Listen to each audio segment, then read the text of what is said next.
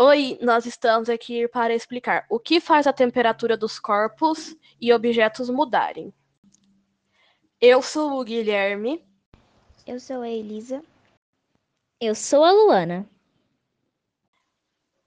Então, o que faz a temperatura dos corpos e objetos mudarem? O que provoca a variação da temperatura dos corpos é a variação da energia cinética das moléculas que o compõem.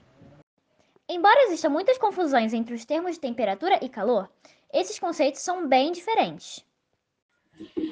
Enquanto a temperatura é uma grandeza física que usamos para medir a energia cinética das moléculas de uma determinada quantidade de matéria, o calor é a energia térmica que se passa de um corpo para o outro devido à diferença de temperatura, o que ocorre sempre de um corpo mais quente para o mais frio.